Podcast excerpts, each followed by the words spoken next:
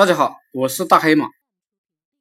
今天呢，我先跟大家聊一聊以前啊，我公司的那个竞价主管。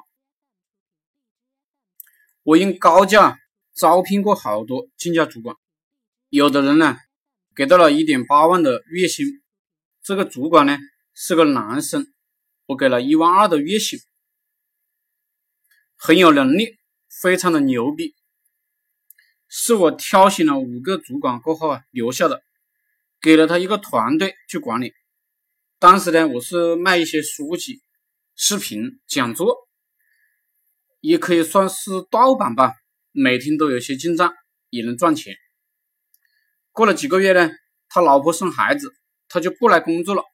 后来他就辞工了，我蛮后悔我没有他的联系方式的。为什么呢？因为打造一个竞价团队是要有真正有本事的人，大多数人没本事做好竞价的，而这个哥们呢能做好竞价。可悲的是什么？可悲的是大家都很忙，您说让他努力工作，他说他家里有事。我们做公司都是一周七天都在干活，而员工呢要放假。其实。周六周日恰好是利润最高的时候，因为大家都放假了，我们干，所有流量都到我们这里来了。可惜呢，员工要去玩，所以我非常的生气，也非常的不开心。但是呢，我还没还是没有什么好办法。做一个竞价团队啊，真正能赚钱的竞价团队，我觉得五十万肯定是要的，先烧钱。烧三个月吧，做网站，做单页，不断的测试。我现在吧，对管理这种团队啊，没什么兴趣了。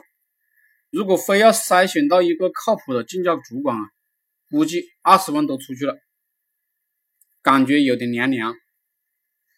如果以前那个竞价主管态度好，有事业心，那个小伙子一定会成就一番事业的。只是呢。他虽然聪明有技术，但就是喜欢玩，他的事太多。某种程度上啊，我不太愿意开公司，给员工交五险一金，让他们去买房子。我没必要做这种好人。或许呢是我的能力不够吧。